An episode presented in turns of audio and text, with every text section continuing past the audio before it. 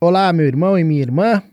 Seguimos aprofundando o nosso olhar no Salmo 119. E eu espero que você, ao longo desse tempo, tenha tomado coragem para lê-lo de forma completa. É o salmo mais longo que a gente tem, o texto uh, e o capítulo mais longo que a gente tem do texto bíblico, mas é muito profundo e muito rico, como nós temos visto aqui ao longo uh, dessas devocionais. E hoje nós conversaremos e vamos refletir sobre o Salmo 119, do verso 41 ao verso 48, onde encontramos a seguinte revelação da parte do nosso Deus: Que o teu amor alcance-me, Senhor, e a tua salvação, segundo a tua promessa. Então responderei aos que me afrontam, pois confio na tua palavra. Jamais tires da minha boca a palavra da verdade, pois nas tuas ordenanças coloquei a minha esperança. Obedecerei constantemente a tua lei, para todo sempre. Andarei em verdadeira liberdade, pois tenho buscado os teus preceitos. Falarei dos teus testemunhos diante de reis, sem ficar envergonhado. Tenho prazer nos teus mandamentos, eu os amo. A ti levanto minhas mãos e medito nos teus decretos.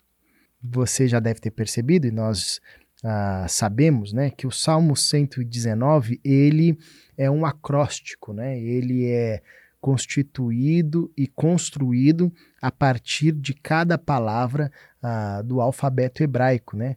uma forma criativa e poética de falar acerca da revelação de Deus.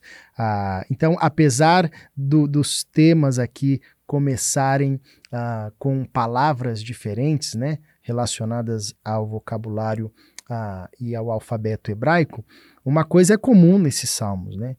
É a centralidade da lei de Deus permeia todos esses temas, né? Todos esses blocos dos salmos é, está presente de forma direta ou indireta essa consciência da centralidade de Deus, da sua lei, dos seus mandamentos e dos seus decretos.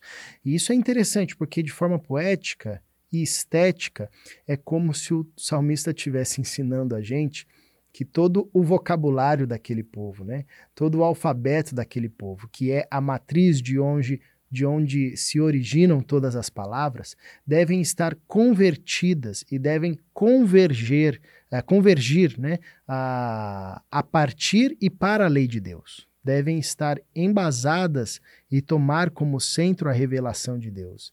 É, então, isso é muito interessante, porque é uma forma estética, né, uma forma criativa de, de criar uma imagem para nós é, que nos ajuda a compreender como Deus deve ser a centralidade da nossa existência, deve ser a centralidade dos nossos pensamentos, deve ser a centralidade da nossa fala, da nossa gramática, deve ser a centralidade da nossa existência.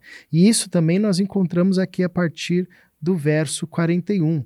Novamente, ah, o salmista ele está é, enfatizando como Deus é o desejo central da vida dele. Como ele tem prazer nos mandamentos de Deus, como ele ama os mandamentos de Deus, e novamente, é, não é uma centralidade imposta, não é, é uma obediência ou é, um acolher dos mandamentos de Deus movido pela culpa ou pelo medo, não. É de fato uma disposição voluntária baseada no amor profundo uh, que o salmista tem para com Deus, né? É assim que o, o, salmista, por exemplo, termina esses versos que nós acabamos de ler. Agora, uma coisa interessante que é comum ah, em, em, vários salmos, né?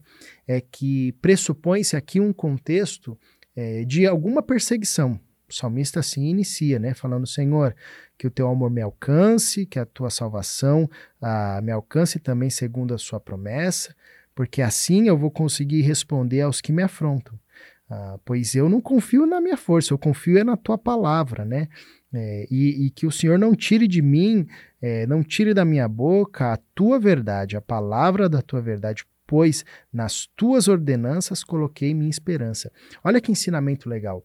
Diante de um contexto de adversidade, e isso era muito comum nos contextos dos Salmos, que podia ser uma adversidade ou uma perseguição pessoal, como por exemplo Davi sofreu quando foi perseguido pelo próprio Saul, que queria matá-lo e tentou matá-lo diversas vezes.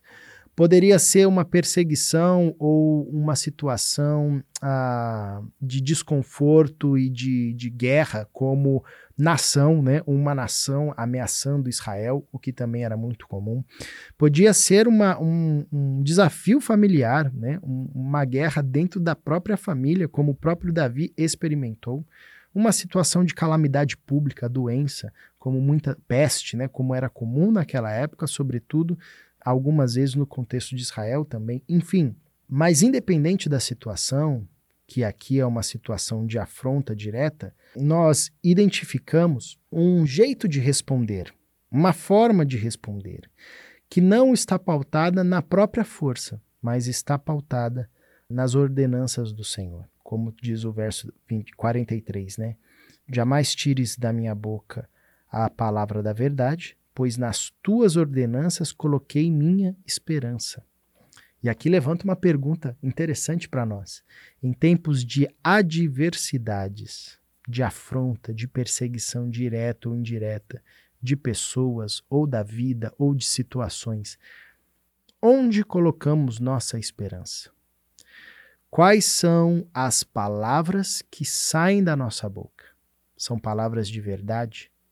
São palavras que testificam a verdade, são palavras que produzem vida ou são palavras de morte.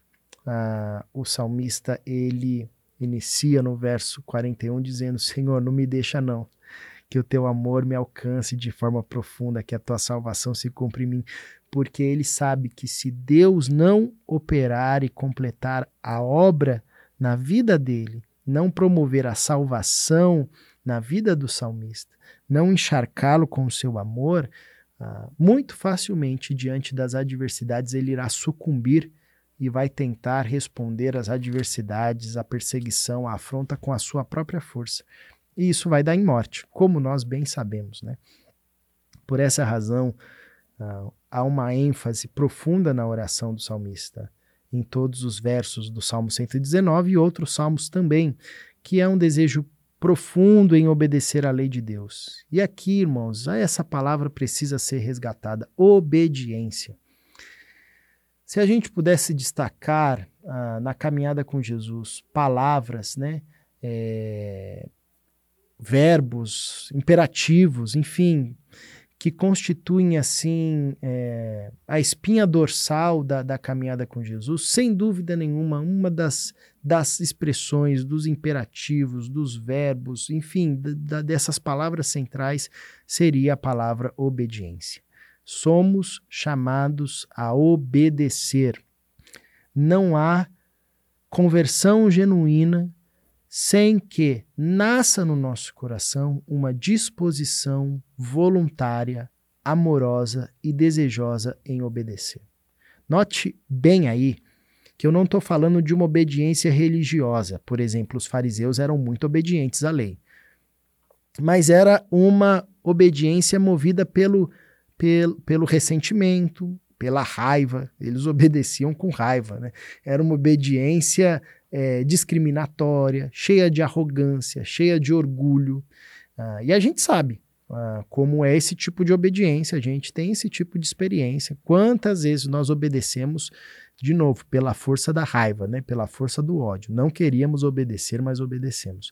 É, não é esse tipo de obediência que é fruto e que nasce da salvação.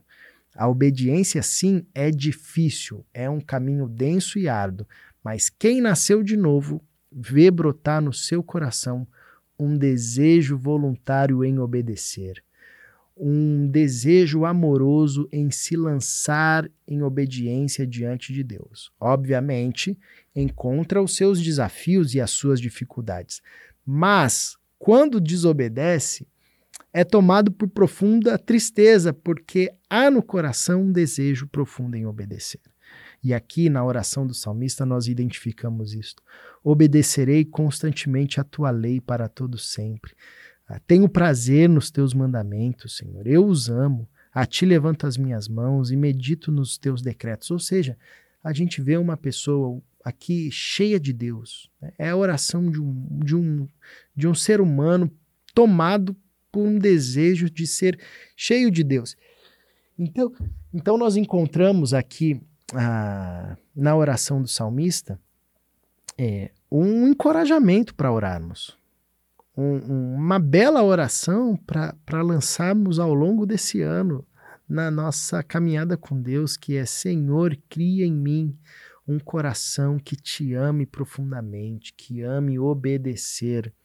Quebra a dureza do meu coração e dá-me é, um coração que, no seu íntimo, de forma voluntária, deseja profundamente amar o Senhor, os teus mandamentos, e como fruto desse amor, obedecer, uh, mesmo diante das situações de afronta ou perseguição. Quero orar com você, convido você então a um tempo de oração. Paizinho, que essas palavras cresçam e frutifiquem no nosso coração, promovendo um coração rendido a Ti, uma vida rendida a Ti, que te ama e busca cada dia mais viver seguindo os Teus caminhos, não de forma ah, pesada, pois os Teus mandamentos não são penosos, não são pesados, mas sim com um coração desejoso, com fome e sede de obedecer, de temer ao Senhor, de seguir os teus caminhos. Pois ah, sabemos que o Senhor tem sempre o melhor para nós e o teu caminho nos conduz e nos conduzirá sempre à vida.